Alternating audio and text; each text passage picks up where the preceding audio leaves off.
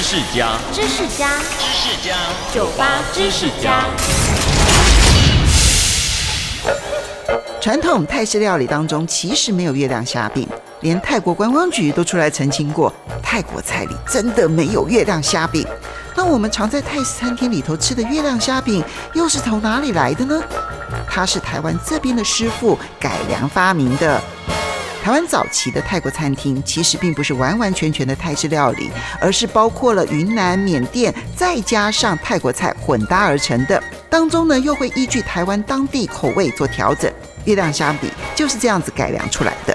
师傅呢是以泰国传统的金钱虾饼作为基础，外皮呢再裹上春卷啊、润饼皮，炸成一片圆圆大大、金黄色，就像月亮一样的改良式虾饼。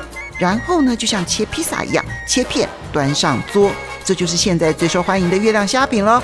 最后顺道告诉大家一下，椒麻鸡也不是泰国菜，它其实是云南菜。